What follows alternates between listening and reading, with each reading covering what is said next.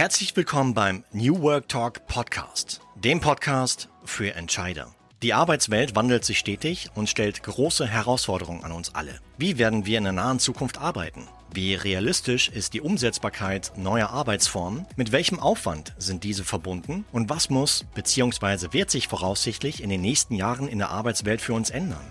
Diese und viele weitere Fragen versuchen wir im Rahmen des New Work Talks zusammen mit spannenden Gästen zu beantworten, um Ihnen als Entscheider Ideen und Denkanstöße mitzugeben. Wir wünschen Ihnen nun viel Spaß beim Anhören der heutigen New Work Talk Podcast Folge.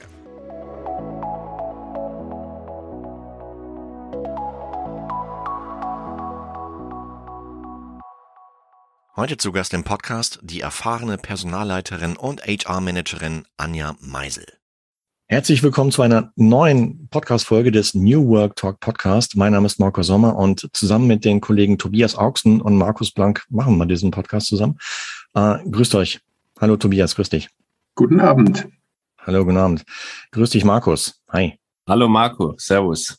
Äh, Standardfrage zu Beginn. Wie war euer, Ar euer Arbeitstag? Frag mich besser nicht, weil meiner war Hölle. Ja, dann drehen wir den Spieß gleich mal um. Marco, wie war dein Arbeitstag? Hölle. Hölle, Hölle, Hölle. Nee, war richtig, richtig Action heute. Und äh, viel, viel, ja, viele Parallelaufgaben, aber letztendlich alles vom Tisch bekommen. Weil meine, meine mh, Philosophie ist halt am Abend eine, eine Zero-Inbox zu haben. Keine E-Mails in der Inbox. Alles verteilt, alles abgearbeitet, alles dann. Wie war es bei dir, Markus? Ich hatte heute einen sehr entspannten Tag. Ähm, habe viele Prozesse heute anstoßen dürfen, hatte heute Morgen ein relativ äh, langes Gespräch mit meinem Chef, der heute nicht im Büro war. Und ähm, ja, der Tag ging rum. Ähm, heute klassisch 9 to 5, wobei das nicht Standard ist im New Work. Aber ähm, ja, hat alles soweit geklappt. Danke der Nachfrage. Bei dir, Tobias? Ja, der ganz normale Wahnsinn. Ich war gestern im Münsterland unterwegs und bin jetzt in Süddeutschland, ganz im Süden und äh, morgen beim äh, Kunden mit einem Strategieworkshop, also Everyday Business. Ja, actionreich. Wir haben aber auch einen super interessanten Gast heute an Bord. Hm, wer mag denn von euch beiden vorstellen? Das übernehme heute ich. Und zwar unser heutiger Gast ist die Anja Meisel. Sie kommt aus der Metropolregion Nürnberg und hat BWL mit dem Schwerpunkt Personalwesen studiert. Sie ist ähm, in ihrer Funktion Personalleiterin mit über 20 Jahren Fach- und Führungserfahrung in Konzernen der mittelständischen Industrie, auch in Familienunternehmen. Sie kennt alle HR-Kernbereiche und hat in vielen Projekten, unter anderem auch Digitalisierungsprojekte, mitgewirkt und ähm, diverse Transformationsthemen erfolgreich begleitet. Der Mensch als Individuum liegt ihr dabei stets am Herzen. Ein herzliches Willkommen hier im New York Talk. Anja Meisel. Hallo, auch von meiner Seite guten Abend in die Runde. Und vielen Dank für die Hallo, Einladung. Grüß Sie. Sehr gerne. HR Digitalisierung, was, was, was haben Sie da gemacht, wenn ich fragen darf? Ich mhm. frage einfach mal direkt nach, ja. Ich habe zum Beispiel in Projekten mitgewirkt bei der Einführung der elektronischen Personalakte. Ganz wichtiger Punkt jetzt im Personalbereich, Themen zu digitalisieren und das war eins davon. Zweites Projekt war beispielsweise den Urlaubsprozess, sprich den Urlaubsantrag zu automatisieren, damit diese nicht jetzt in Hülle und Fülle bei den Kolleginnen und Kollegen im HR-Bereich äh, zur manuellen Eingabe in das Personalabrechnungssystem vorliegt, sondern mit via Workflow ähm, gut in das System, in das Abrechnungssystem ähm, einfließen kann. Und das war eine sehr gute Zusammenarbeit zwischen HR und IT. Jetzt sind wir hier im New Work ähm, Podcast. Aus, mhm. aus Ihrer Sicht, was, was verstehen Sie unter, des, unter diesem Schlagwort New Work? Was, was bedeutet New Work für Sie? New Work bedeutet für mich, dass die, die Arbeitswelt sich im Umbruch befindet, dass zum Beispiel Routinetätigkeiten im Zuge von Digitalisierung wegfallen. Gleichzeitig gibt es aber immer mehr Bedarf nach Spezialisten in Berufen, die es vor einigen Jahren überhaupt nicht gab. Und letztendlich steht ähm, für mich das Konzept New Work ähm, auch für eine moderne, flexible, Arbeits-, neue Arbeitsorganisation, wobei da darauf hinzuweisen ist, dass es auch eine wirkliche Standardlösung gibt. Denn New Work ist für jedes Unternehmen ähm, zwar in gewisser Weise gleich, aber kann auch unterschiedlich sein. Es äh, wirkt sich bei ähm, Unternehmen im Konzern zum Beispiel ganz anders aus wie in einem Startup. In einem, ähm, was für ein Großkonzern jetzt ein ähm, großes Thema sein kann, äh, kann für ein Startup unter Umständen schon überholt sein. Aber ähm, für alle gilt, dass sich die Unternehmen mit dem Thema befassen müssen und dass dieses Thema die Zukunftsfähigkeit der Unternehmen ähm, entscheidet. Jetzt haben Sie gerade gesagt, Frau Meisel, dass mhm. äh, das Thema Talent, ähm, ja, Scouting, äh, Talent äh, oder die, ich sag mal, die Talente im Unternehmen zu binden, auch eine ganz besondere Aufgabe im New Work ist. Mhm. Wie hat sich das aus Ihrer Sicht jetzt in dieser Phase des New Work verändert? Die Mitarbeiterbindung ist ähm, für die Unternehmen deswegen immer wichtiger und ähm, gewinnt an Bedeutung, weil die Zeit, in der wir sind, diese Schnelllebigkeit und Automatisierung auch der Fachkräftemangel, die Unternehmen dazu zwingen, einfach aktiver an der Stelle zu sein. Denn es wird immer schwieriger, ähm, Stellen mit qualifizierten Fachkräften zeitnah zu besetzen. Und deswegen ähm, ist es nur mit einem modernen Arbeitsplatz und attraktiven Arbeitsbedingungen möglich, beziehungsweise dann nur dann haben Unternehmen eine Chance, in dem War for Talent zu gewinnen und erfolgreich zu sein. Jetzt ähm, der War for Talent, ist der überall gleich oder ähm, ist es besonders äh, schwerwiegend äh, am Standort Deutschland, äh, dass man beispielsweise sagen kann, Fachkräfte kann man international in Indien oder in USA leichter erhalten und äh, deswegen äh, wird eigentlich ein Konzern wie Leoni äh, eher dann Kapazitäten woanders aufbauen, weil es eben in Deutschland äh, mit den Fachkräften sehr schwierig ist. Das Problem des Fachkräftemangels herrscht meines Erachtens schon massiv in Deutschland, aber ist durchaus ein globales Thema. Ähm, aber aufgrund der Situation in Deutschland ähm, gehen viele ähm, Unternehmen natürlich ans, äh, ja, in, andere Länder und haben dann dort schon die Möglichkeit, auch Mehrfachkräfte zu rekrutieren. Eine andere Möglichkeit ist wirklich, ähm, den Austausch so zu gestalten, dass die Mitarbeiter aus dem Ausland tatsächlich hier ähm, vor Ort in Deutschland eingestellt werden. Also es muss nicht zwangsläufig in den anderen Ländern sein. Es ist unterschiedlich. Ich kann jetzt nicht sagen, es ist in allen Ländern gleich, es ist in Deutschland massiv. Und ähm, aber grundsätzlich ist die Frage nach, nach bestimmten ähm, speziellen Fachkräften in global schon ein Thema. Jetzt gerade würde ich mal behaupten im IT-Bereich ich kann jetzt sagen, dass jetzt ähm, in, in, bestimmten Ländern jetzt wirklich es so viel einfacher ist, da ähm, Fachkräfte zu gewinnen, in manchen ja, aber nicht grundsätzlich überall. Ich meine, Fachkräfte, Fachkräftemangel ist ein Thema, aber auch das ganze Thema Remote Work. Ich meine, jetzt gerade auch in der, im Zuge der Pandemiesituation hat es hm, erst so in Deutschland so richtig an Fahrt aufgenommen, mhm. dass äh, zwangsläufig auch manche Arbeitgeber halt ähm, ihre Mitarbeiter von zu Hause aus arbeiten lassen mussten. Hm, wie war Ihr Eindruck innerhalb dieser Pandemiephase, mhm. wie damit umgegangen wird? Und mhm. ähm, ja, wie, wie denken Sie, wie, wie wird es vielleicht auch weitergehen mit dem Thema mhm. Remote Work? Mhm. In der Pandemie ähm, waren wir ja alle vor einer riesengroßen Herausforderung gestanden und gezwungen, schnell zu agieren. Und ähm, ich muss sagen, ich glaube, es sind oder viele sind überrascht, wie gut es gelungen ist. Also ich kann jetzt für mich sprechen, ich habe ähm, hab es als sehr also man nicht als positiv erlebt im Sinne jetzt der Situation, in der wir sind, sondern was, was wir an Lösungen gefunden haben.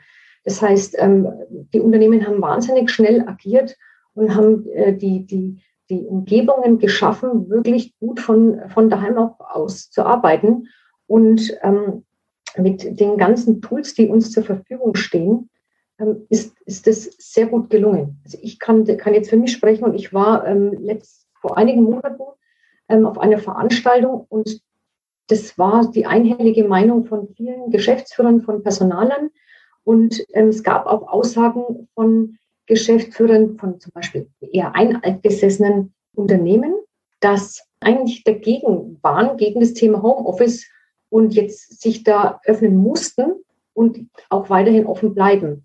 Und zu dem zweiten Teil der Frage, wie ich das sehe, wie es weitergeht, ich bin überzeugt, ein Zurück in die Zeit vor Corona, das wird es nicht mehr geben. Auch die, die Mitarbeiter selber, die möchten einfach Flexibilität, die wollen mitreden, ja, in der Gestaltung ihrer Arbeitszeit, ihres Arbeitsortes. Es muss natürlich irgendwo auch ein Stück weit passen. Und ich bin jetzt ähm, dagegen zu sagen, ähm, 100% Homeoffice finde ich nicht gut. Ähm, ich wäre auch absolut dagegen zu sagen, wieder alle komplett 100% zurück ins Büro. Ich denke, da gibt es echt gute Lösungen dazwischen. Wobei ähm, das ja dann bedeutet, dass nie alle im Team wirklich zusammen sind. Und meine Meinung ist, das ist gut, das kann man machen, aber es ist wichtig, dass es auch dazwischen ähm, immer mal ähm, ein Zusammenkommen des Teams vor Ort gibt, wo wirklich alle da sind, weil das einfach dann schon nochmal ähm, so den, den, den, den Teamgedanken noch mehr fördert aus meiner Sicht. Oder den Teamzusammenhalt. Aber ich, ich, ich denke mal auch, dass sich im Zuge dieser Situation auch so das ganze Thema Onboarding, überhaupt Personaleinstellung halt wie massiv geändert hat, oder? Hm, wie sind Sie jetzt so aus HR sich damit umgegangen? Jetzt dann ähm, nicht mehr mhm. ähm, wahrscheinlich Face-to-Face-Interviews zu führen, sondern online. Also tatsächlich sehr gute Frage. Ähm, ich sage jetzt mal, allgemein weiß ich, dass viele tatsächlich auch Mitarbeiter eingestellt haben, nur über nur online. Ja, ähm, ich persönlich habe so gehandhabt, dass wir, die, dass wir das Erst- und oder das Zweitgespräch wirklich dann ähm, via äh, Teams geführt haben. Also sprich schon remote und online. Aber für mich war wichtig, bevor wir uns final entscheiden, dass wir den künftigen Mitarbeiter oder die künftige Mitarbeiterin dann doch persönlich kennenlernen. Das haben wir auch gemacht. Aber das war mit, mit allen Sicherheitsmaßnahmen, die wir vor Ort ähm, ja umsetzen mussten und auch umgesetzt haben, ähm, haben wir das auch so gehandelt. Also es hat, ähm, ich habe auch mitbekommen, dass in einem Bereich, wo es anders gelaufen ist, an einem anderen Standort, tatsächlich dann innerhalb der Probezeit zu einer Kündigung gekommen ist. Es ist ähm, unheimlich gut, wie das läuft, jetzt auch ähm, Bewerbungsgespräch auf dem Weg zu führen, sprich remote.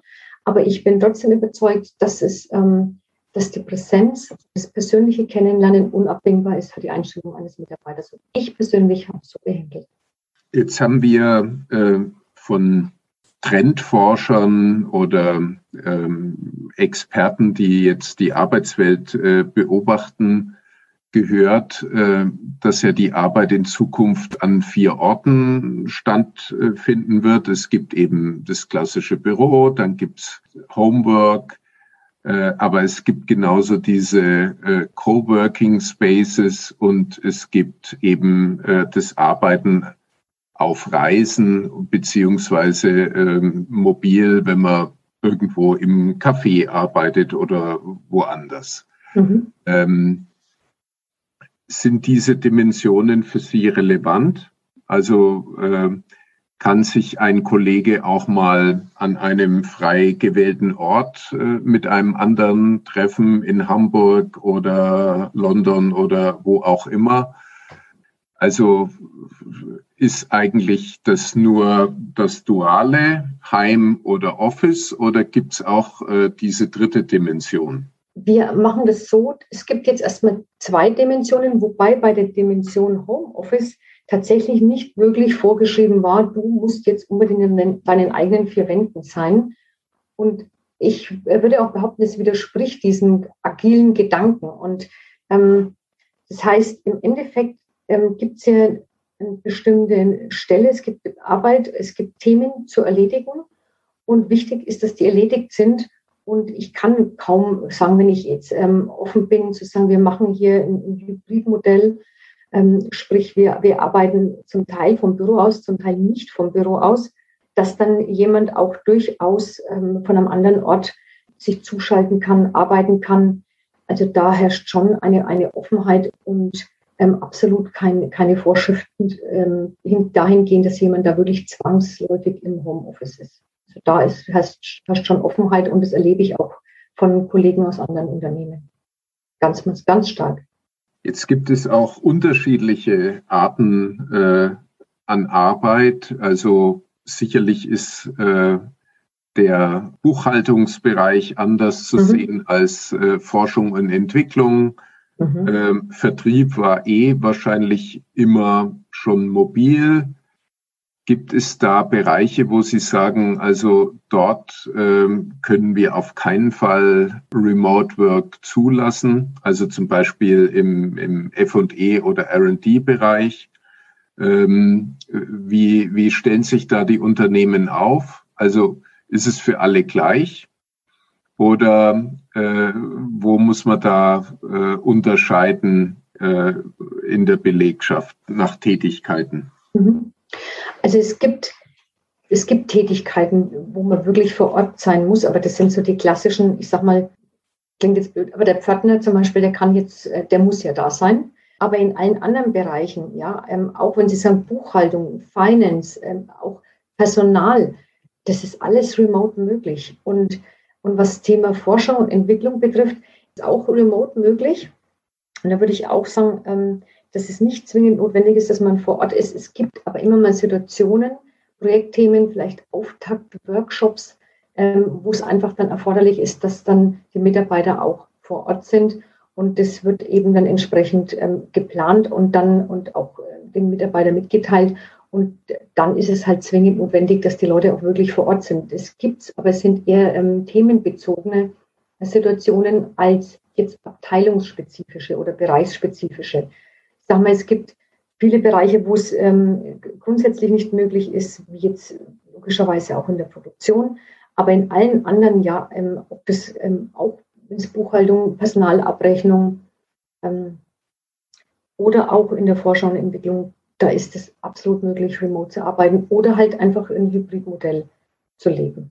Haben wir ähm, auch einen Generationenforscher äh, gehabt hier bei uns als Gast, Mhm. Und der hat ja uns darauf hingewiesen, dass eben zwei, drei oder vier Generationen momentan in den Unternehmen sind und jede Generation ja anderes äh, Werteverständnis und somit auch äh, anderes Führungsverständnis hat. Merken Sie, dass Sie da gewisse Führungskräfte unterstützen müssen mit diesem Thema Remote Work, dass ich eben jetzt äh, nicht jeden am Morgen sehe oder mit jedem am Morgen informell sprechen kann, sondern dass ich das Ganze organisieren muss, äh, dass ich eventuell Arbeitskontrollen äh, oder, oder äh, Arbeitseffekte nicht sofort sehe. Äh, mhm. Gibt da, bemerken Sie sowas äh, in den Generationen ja. bei Ihnen in der Organisation? Ähm, ja, also da gibt es tatsächlich ähm, Unterschiede und tatsächlich ist es auch ein Generationsthema. Und da hat HR oder auch die Geschäftsleitung definitiv die Aufgabe, ähm, wirklich zu unterstützen und flankierend da auch, ich sage mal, einen gewissen Rahmen vorzugeben. Ich meine, da ist es halt einfach wichtig, die, die, ich sage mal, die Sorgen und Ängste dieser Kollegen schon auch ein Stück weit ernst zu nehmen und, ähm, da ins Gespräch zu gehen und die halt mit abzuholen. Jetzt nicht mit der Holzhammer-Methode sagen, es ist halt so, wir machen das jetzt so, sondern wirklich mit einbeziehen in die Diskussionen, in die Themen und ähm, auch klar machen, dass ähm, ein, ein Unternehmen, das jetzt agil sein möchte und aus meiner Sicht auch sein muss, kann nicht auf der anderen Seite an, an fest eingefahrenen Strukturen festhalten. Das heißt, dahingehend zum Thema Führung, da, da, da muss sich was ändern. Und da, diese Erfahrung mache ich schon, dass es da Unterschiede gibt und der eine oder andere doch noch festhalten will an dem alten Modell, aber da gilt es dann wirklich auch ähm, als äh, Geschäftsführung, als HR hier ähm, stark zu unterstützen. Da gibt es ja auch so Themen wie, Sie haben jetzt das Thema gesagt, dass, Sie, dass die Leute wirklich dann auch vor Ort sind. Ich meine, ich erlebe das zum Beispiel auch noch an einem anderen Beispiel. Grundsätzlich habe ich so, ähm, mache ich die Erfahrung, dass es hat sich ein Trend zu mehr Offenheit in der, in der Planung von Büros durchgesetzt. Ähm, das heißt, seit einigen Jahren werden Büros als sogenannte Multi-Space, also offene Räume, ähm, ohne fest zugewiesene Arbeitsplätze, ähm, teilweise mit unterschiedlichen Arbeitsorten geplant. Das kommt natürlich bei der jungen Generation, also der Generation Y, sehr, sehr gut an und das ist jetzt immerhin ein Drittel. Aber da muss man sagen, das ist auch deren Erwartungshaltung. Gleichzeitig gibt es natürlich ähm, dann die Generation der ähm, Babyboomer oder auch der Generation X, die ähm, zum Teil dafür zwar schon aufgeschlossen sind, aber dennoch ähm, ist so ein Bürokonzept für die äh, schon sehr gewöhnungsbedürftig. Das ist auch nachvollziehbar, denn einerseits hat die Bedeutung ähm, von Work-Life-Balance ähm, bei dieser Generation X schon an Wichtigkeit gewonnen. Aber beide Generationen sind ja auch ein Stück weit geprägt von der bisherigen Erfahrung. Ja, jahrelang die gleiche Erfahrung, geregelte Arbeitszeit in feste Strukturen und Hierarchien. Und ähm, in der Arbeitswelt, da gibt es eben auch bisher nur zwei Arbeitsorte, festgelegten Arbeitsplatz und vielleicht noch ein Besprechungszimmer. Und das, das, ähm, das ganze Arbeitsleben lang. Und deswegen ist es auch ein Stück weit nachvollziehbar, dass das einfach, ich sage mal, das nicht Abbehaltung, aber zumindest gewöhnungsbedürftig ist. Und da ist es einfach wichtig, das ernst zu nehmen und die Teams nach und nach auf die Veränderungen vorzubereiten. Und ideal ist dann einfach, die Mitarbeiter bei der Gestaltung von, von neuen, neuen Arbeitsplatzkonzept oder Arbeitszeitkonzept mit einzubeziehen. Und dann, äh, dann ist die Akzeptanz auch höher. Arbeitszeitkonzept Flexibilität beinhaltet es auch irgendwie, dass man vielleicht so wegkommt von diesem 9-to-5-Zeitmodell, äh, sondern mehr so in die Richtung ähm, ergebnisorientiert. Wenn das Ergebnis gemacht ist, ähm, dann ist auch gut. Und dann, wenn es um drei Uhr gemacht ist, dann ist es um drei Uhr gemacht und dann kann man vielleicht schon früher nach Hause. Ähm, grundsätzlich würde ich sagen, ist das Ergebnis natürlich immer das Entscheidende. Und man kann dann auch, man kann auch mal um drei aufhören, weil ich meine, diese, diese, diese Arbeitszeitmodelle, die neuen, die implizieren ja auch ähm, einfach ein Stück weit Vertrauensarbeitszeit ähm, und auch überhaupt das Thema Vertrauen. Und dazu gehört für mich auch, dass man natürlich auch mal um drei Uhr aufhören kann, aber dann dafür auch da ist, wenn man jemanden vielleicht mal aus welchen Gründen auch immer um 18 Uhr für Besprechung bis 19 Uhr braucht. Also diese Flexibilität muss gegeben sein und dieses Modell 9 to 5 hat, ähm, hat ausgedient, würde ich glauben. In dem Zusammenhang, okay, jetzt nicht vielleicht direkt mit New Work ähm, Bezug, aber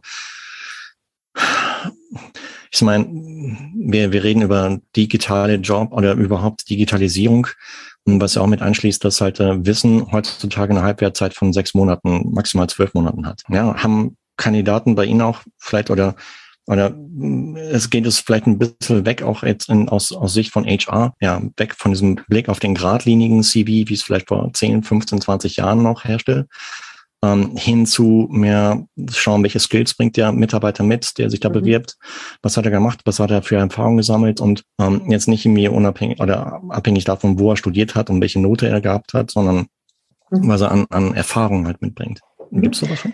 Sehr gute Frage. Ich sage mal, es ist Unterschiede. Die Personaler ähm, bewerten das unterschiedlich. Und da wird aber deutlich, wo steht denn das einzelne Unternehmen oder der einzelne Personaler auch heute? Also der, der CV von vor 20 Jahren ähm, oder auch vor 10 oder bis vor kurzem, der, der wird einfach seltener und es wird mehrere Wechsel geben. Ganz klar, weil letztendlich ähm, wir haben einen Fachkräftemangel und das bedeutet auch ein Stück weit, der, die, die Unternehmen müssen sich bemühen um die Mitarbeiter, um das Thema Mitarbeiterbindung. Und wenn dann was nicht passt, ich sage es jetzt einfach mal so, zum Beispiel die Unternehmenskultur, dann sind die Mitarbeiter auch schnell wieder weg. Oder wenn die Entwicklung nicht passt oder ähm, ähm, die, die Themen nicht oder ja, die persönliche Entwicklung nicht passt. Und dann werden die Lebensläufe oder die schauen auch anders aus. Und ich kann jetzt nicht einerseits mich hinstellen und sagen, ich bin ein agiles Unternehmen und dann will ich aber plötzlich nur Lebensläufe von Mitarbeitern, die irgendwo 15 oder 20 Jahre in ein und derselben Firma sind. Das ist natürlich immer noch, äh, ist auch gut, ja, zeigt auch Beständigkeit. Und ich meine, wenn jemand sich als Jobhopper dann letztendlich beweist, es ist auch nicht wirklich ähm, gut, wenn, er, wenn jemand jedes Jahr woanders ist. Aber ähm, grundsätzlich muss eine Offenheit auch ähm, bezogen auf die, auf die künftigen Lebensläufe der Mitarbeiter ähm, gegeben sein. Ich möchte nochmal zusammenfassend auf die Generationssituation beziehungsweise generationsübergreifend eingehen. Und zwar, mhm. wenn man das nochmal zusammenfassen darf, also Wertschätzung einerseits, aber was ganz wichtig ist natürlich Vertrauen statt Kontrolle. Wenn man mal in Richtung, also Mitarbeiter weggeht, Richtung Leadership, wohin mhm. muss ich aus Ihrer Sicht das New Leadership hin entwickeln, damit der Leader von morgen, ich sage mal, natürlich auch generationsübergreifend führen kann? Für mich heißt New Work auch New Leadership. Und, und das ist auch aus meiner Sicht zwingend notwendig. Denn genau das ist so der Punkt. Ähm, mit, mit überholten Führungsansichten ist, ähm, ist eine Entwicklung im Sinne von New Work nicht möglich. Also wenn jemand wirklich ähm, im, im Sinne von starrer Hierarchie denkt oder der Annahme, die Führungskraft ist ähm, der Allwissende, weiß alles und gibt alles vor, dann muss man ganz klar sagen, dass das absolut überholt ist. Und das wissen auch die Mitarbeiter.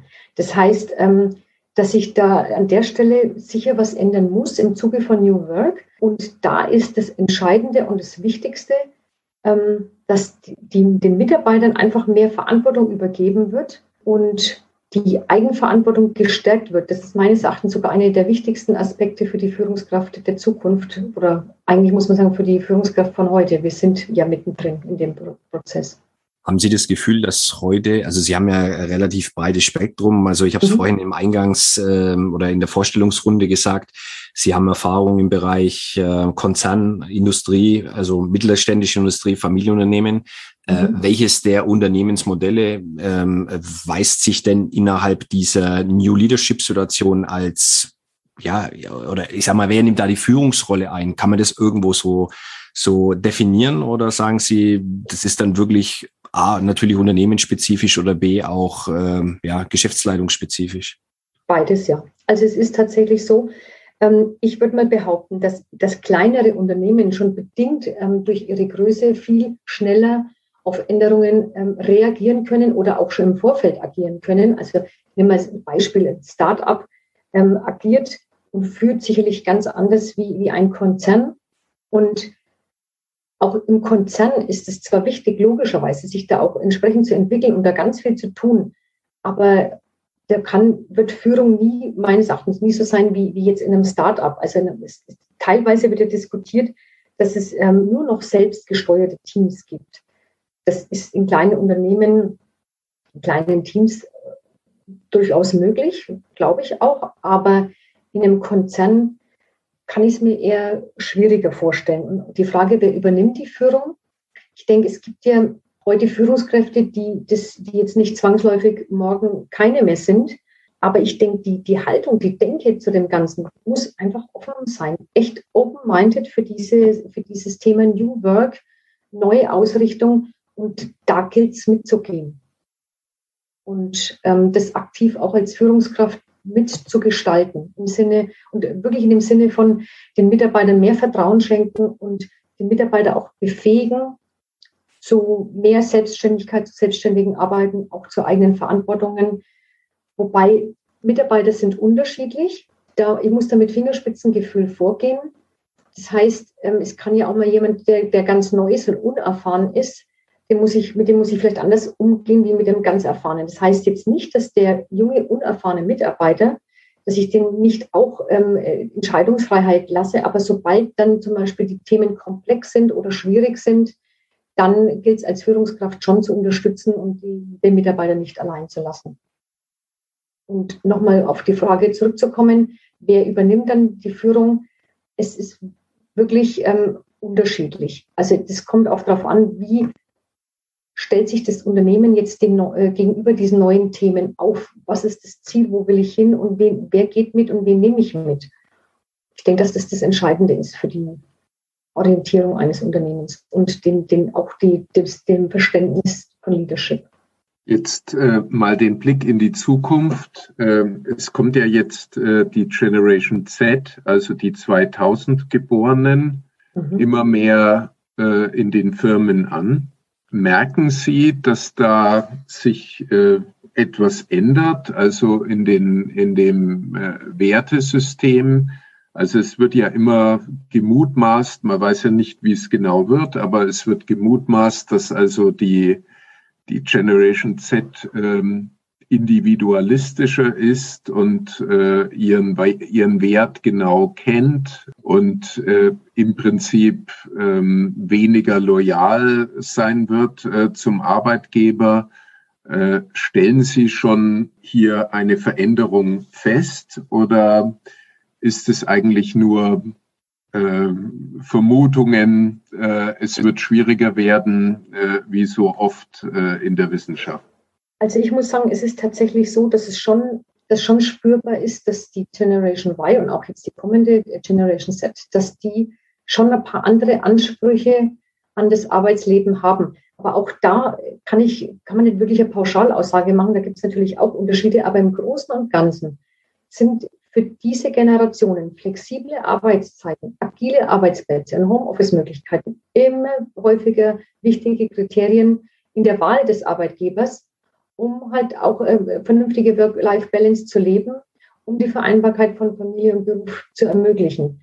Und letztendlich tut ein, ein Unternehmen da schon sehr gut daran, das entsprechend ernst zu nehmen und sich so aufzustellen, auch entsprechend attraktiv dann für diese Generationen zu sein. Es sind Unterschiede zu den Generationen früher, wobei ähm, was auf jeden Fall auch gleich ist bei einer Generation X, ja, die, äh, den, den doch etwas älteren, ähm, ist das Thema Work-Life-Balance. Das gewinnt immer mehr an, ähm, an Wichtigkeit.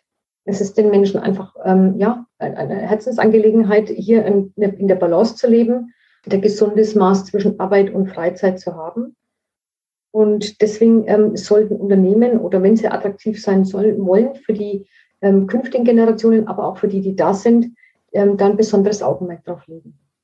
Meinen Sie beispielsweise, dass es so weit kommen wird, äh, dass man sagt, gut, ähm, ich bin jetzt, äh, ich habe jetzt mein Headquarter in einer Metropole, aber ich kann auch äh, mit Mitarbeitern leben, die vielleicht 50 oder 80 Kilometer außerhalb wohnen. Also ich will darauf hinaus, wird sich eigentlich diese ähm, Wohnsituation, äh, diese hohen Preise, äh, diese hohe Nachfrage äh, in den Metropolen eher entspannen.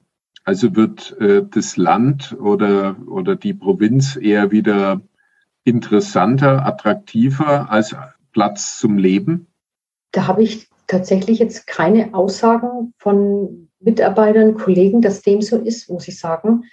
Aber ich, ich, ähm, was ich schon glaube, ist, dass ähm, das für Mitarbeiter, dass es immer mehr interessanter wird, ähm, auch für Mitarbeiter, die weiter weg wohnen. Wie, nehmen wir das Beispiel 50 bis 80 Kilometer, weil eben jetzt dieses, ähm, diese Möglichkeit gibt, ähm, auch vom Homeoffice auszuarbeiten. Und wenn die sagen, ich bin dann zwei, drei Tage vor Ort und zwei, drei Tage dann ähm, zu Hause, dann ähm, ist es durchaus charmant und interessant und attraktiv für, für, für, den Einzelnen. Also das ist so. Die Leute werden da ein Stück weit flexibler.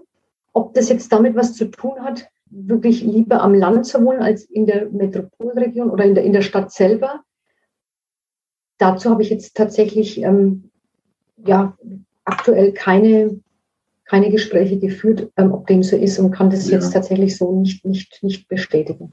Ja, es gibt ja so Forscher, die sagen, der ja. Druck auf die Zentren, der wird äh, wieder nachlassen. Wir haben mhm. dann jetzt einen Gegentrend äh, zurück aufs Land und im Land wird man eher äh, sich organisieren. Aber ja, können wir beobachten, wie es jetzt kommt.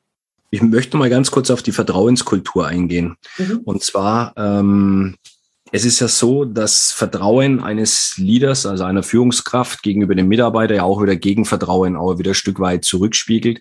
Mhm. Heißt ähm, dieses Schlagwort always on culture, also sprich immer äh, on fire zu sein und immer für die Führungskraft erreichbar zu sein. Spüren Sie da aus Ihrer aktuellen HR-Sicht eventuell auch heute schon, ähm, also nach einer kurzen New Work-Phase, Überforderung von diversen Mitarbeitern oder, über, oder äh, Führungskreisen? Und A, was würden Sie denen raten als Abhilfe? Mhm. Tatsächlich ja, muss man wirklich sagen, man spürt Überforderung, man spürt, dass die Leute teilweise an, an Grenzen sind, ähm, auch überarbeitet sind, überlastet.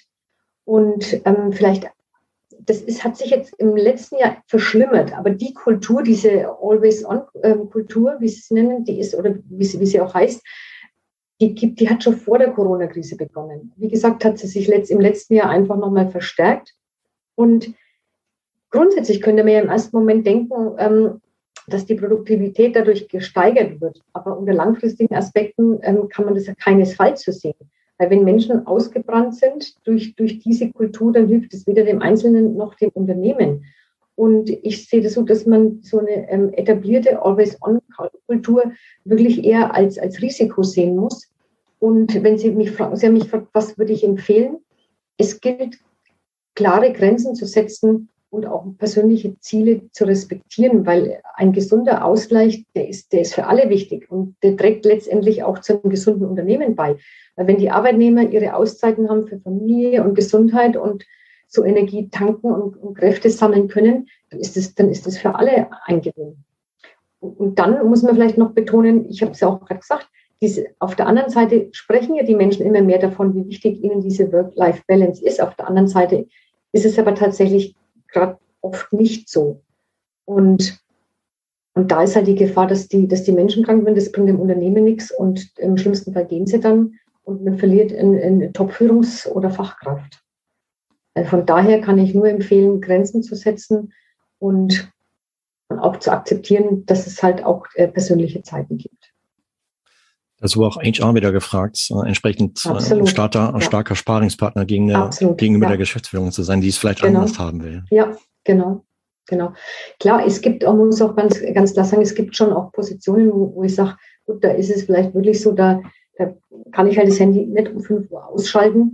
Und ähm, es ist ja auch so, es gibt ja auch bestimmte Zeiten, es gibt äh, turbulente Zeiten, es gibt auch bestimmte Projekte, wo es halt einfach mal erforderlich ist, äh, auch eine bestimmte Zeit ähm, einfach mal ähm, über Gebühr zu arbeiten und da zu sein, Überstunden zu machen.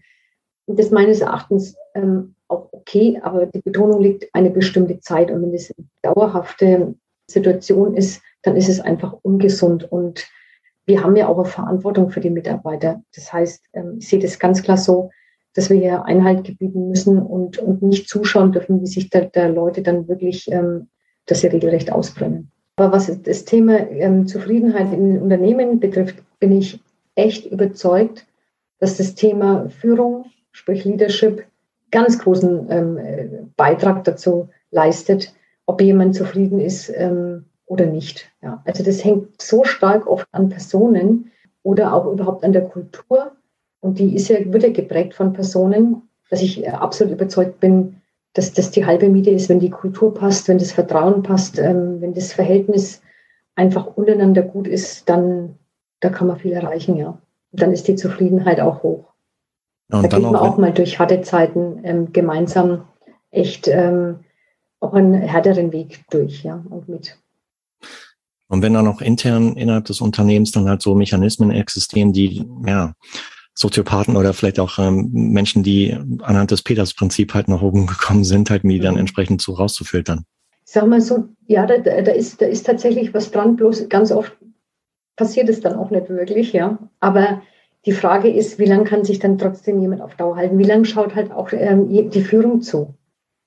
Und ähm, wenn das jemanden, also so die, die Erfahrung, die ich gemacht habe, dass zum Beispiel in, in familiengeführten Unternehmen, da wird schon sehr stark darauf geachtet, wie, ähm, wie das Miteinander ähm, zwischen den ähm, Führungskräften und den Mitarbeitern ist, wie die Kultur ist. Da ist meine Erfahrung, dass da schon, ich will nicht sagen, wesentlich mehr Wert drauf gelegt wird, aber es wird weniger akzeptiert, wenn da wirklich jemand sich, ähm, ich sag mal so platt daneben benimmt, ja. Mhm. Also Thema Führung ist extrem wichtig. Äh, Frau Meißel, ich hätte noch vielleicht eine abschließende Frage und zwar, ähm, wir haben jetzt viel über neue, neue Führung, über Leadership gesprochen. Wie wichtig ist denn die Wertschätzung in Zukunft? Wertschätzung wird, auch wenn sie schon immer wichtig war, noch mehr an Bedeutung gewinnen. Denn Wertschätzung und ähm, der respektvolle Umgang sind, sind die Basis einer guten Unternehmenskultur. Und wenn die nicht passt, dann können Menschen auch ganz schnell wieder weg sein. Und meines Erachtens können sich Unternehmen in diesen unglaublich schnelllebigen Zeiten und in Zeiten eines bestehenden Fachkräftemangels das nicht leisten. Im Gegenteil, aus meiner Sicht, weil ähm, Wertschätzung ist sowohl für eine gute Unternehmenskultur und für die Bindung von Mitarbeitern und, und damit auch für den langfristigen Erfolg unabdingbar. Ich meine, Mitarbeiter können ja wegbleiben oder vielleicht auch gar nicht den Weg halt zum Arbeitgeber finden. Ich denke jetzt zum Beispiel an Menschen, die jetzt im Rahmen der Pandemie halt ihren Job verloren haben, vielleicht mhm. sogar Ende 40, Anfang 50 sind. Mhm. Hm, da ist natürlich dann auch halt Wertschätzung gefragt, ja, seitens des Arbeitgebers. Ich habe selber eine Restrukturierung durchführen müssen, 2019. Es war jetzt nicht wegen der, wegen der Pandemie. Und man kann, wenn man, wenn man ähm, ja, mehrere Mitarbeiter hat, die abzubauen sind, das auch ja, schnell machen, ja. Aber die Frage ist dann, ähm, wenn ich schon immer von Wertschätzung spreche, was ist dann Wertschätzung? Für mich ist dann Wertschätzung in dem Fall wirklich Zeit. Zeit für ein gutes Gespräch, Zeit für ähm, auch ähm, Wertschätzung dahingehend, dass ich zum Beispiel auch, ähm, dass ich Danke sage für die bisherige Zeit, dass man auch mal sagt, es tut uns leid, dass die Situation ist, wie sie ist und dass man aber auch Unterstützung anbietet, was die Zukunft bringt. Also ich habe das auch, ähm, ich habe das auch gemacht und, und die Rückmeldungen waren, waren echt, ähm, waren wiederum wertschätzend, ja. Und sehr dankbar ähm, sind die Menschen und einfach, wenn man mit ihnen da an der Stelle ähm, gut umgeht, auch wenn jemand wirklich geht und auch ähm, das Unternehmen praktisch aufgrund so einer schwierigen Situation verlassen muss. Ich denke, das ist ja auch nochmal eine ganz positive Einstellung einer Führungskraft, dass man sagt, ich muss dich einfach aus wirtschaftlichen Themen oder aus, aus, aus sonstigen Themen äh, ja, restrukturieren. Nehmen wir mhm. mal den Begriff auf, aber auf der anderen Seite auch die Hilfestellung zu geben, vielleicht mit dem eigenen Netzwerk äh, eine andere genau. Perspektive wieder zu schaffen. Genau. Und das ist ja dann auch wieder das Stück Wertschätzung. Also gebe ich dir was, ähm, in Anführungszeichen, ähm, dann, dann habe ich auch, ich sag mal, wieder das andere Stück weit aufgehoben. Und ähm, ja, von der Seite her ist Wertschätzung aus meiner Sicht auch ein ganz, ganz wichtiger Punkt für die Zukunft. Es hat für mich einen Effekt dahingehend, wenn ich jemand begleite ähm, zu, beim, beim, beim, beim Gehen, ja, bei der Kündigung oder beim Aufhebungsvertrag. Und ich mache das mit Wertschätzung und der geht und man kriegt dann schriftlich ähm, tatsächlich ein Danke für die Art und Weise der Abwicklung. Mhm. Dann ähm, ist einerseits vielleicht gewisse Wut da, natürlich auch ein Schmerz, auch Trauer, aber trotzdem auch irgendwie wiederum die Wertschätzung, vielen Dank, dass du so mit mir umgegangen bist. Und dann spricht derjenige über das Unternehmen einfach auch nicht schlecht. Vielleicht, klar, kann mal der ein oder andere Satz fallen, wo man halt dann auch seine, seine Unzufriedenheit oder die Wut vielleicht rauslässt. Aber dies, diese Art und Weise, dann jemanden zu begleiten, wenn er, wenn er ähm, das Unternehmen verlässt, das hat auch ähm, dann letztendlich, das zahlt auf die Arbeitgebermarke ein. Mhm. Das muss man ganz klar sagen. Das ähm, wird aber nicht von so vielen verstanden. Ja. Das mhm. ist tatsächlich so. Es zahlt auf die Arbeitgebermarke ein. Und wenn ich sage, es wird nicht von so vielen verstanden, dann meine ich, ähm, dass auch die Wertschätzung von oben den Leuten gegeben werden muss, die so ticken und agieren und zur Haltung haben. Und das wäre äh, toll, wenn das durchgehend so wäre. Mhm. Ja. ja. Also kein Zeichen von Schwäche, sondern eher von Stärke. Ja, ja auf jeden Fall. Ja. Ist ja auch immer eine Symbolik für alle Mitarbeiter, die bleiben. Mhm. Dass gesagt wird, ja, also wir gehen äh, genauso beim Onboarding äh, wie beim äh, Verlassen, gehen wir äh, wertschätzend mit den Mitarbeitern um. Mhm. Ja, und das ist ähm, aus meiner Sicht das A und O für eine Führungskraft und das ist das A und O für die Personalabteilung. Und wo steckt das Wort Mensch und mehr drin als in Human Resources, ja. Ja. Frau Meisel, vielen, vielen Dank für die Zeit, die Sie sich heute Abend genommen haben. Äh, es hat uns sehr, sehr viel Spaß gemacht. Wir hoffen Ihnen auch. Ja, sehr vielen Dank. Okay. Und ähm, wenn jetzt interessierte Hörerinnen und Hörer da draußen vielleicht Kontakt zu Ihnen aufnehmen möchten, Sie sind, glaube ich, auf LinkedIn, oder?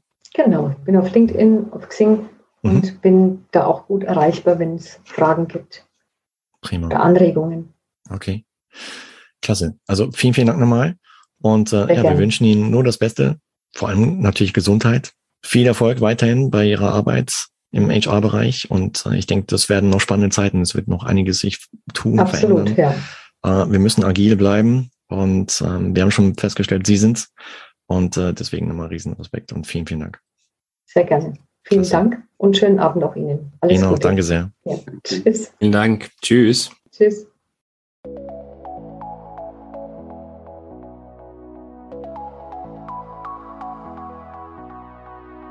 Wir hoffen, dass Ihnen die heutige Podcast-Folge des New Work Talk Podcast gefallen hat, neue Impulse für die Arbeit der Zukunft mitgegeben hat und bedanken uns dafür, dass Sie heute mit dabei waren. Wenn Sie Fragen, Anregungen, Tipps oder spannende Ideen zum Thema New Work haben, die wir in Zukunft in diesem Podcast besprechen sollen, dann freuen wir uns über Ihr Feedback per E-Mail oder in LinkedIn. Alle Infos und weiterführende Links finden Sie auf unserer Website newworktalk.com. An dieser Stelle bereits vielen, vielen Dank dafür. Wenn Ihnen der New Work Talk Podcast gefällt, dann können Sie uns mit einer Bewertung oder Ihrer Rezension bei Apple Podcasts unterstützen. Ansonsten abonnieren Sie den Podcast, wie eben genannt, in Apple, in Spotify, in Google Podcast und Co., um in Zukunft keine weitere interessante Folge des Podcasts zu verpassen. Vielen lieben Dank und bis zum nächsten Mal sagen Tobias Augsten, Markus Blank und Marco Sommer.